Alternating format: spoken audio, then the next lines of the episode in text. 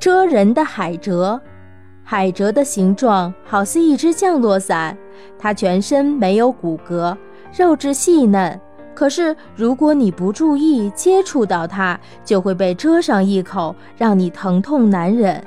原来海蜇的触手就是它的防卫武器。海蜇的触手上有许多刺细胞，刺细胞里除了细胞质和细胞核外，还有一个刺丝囊，里边有一盘丝状的小管子，这就是刺丝。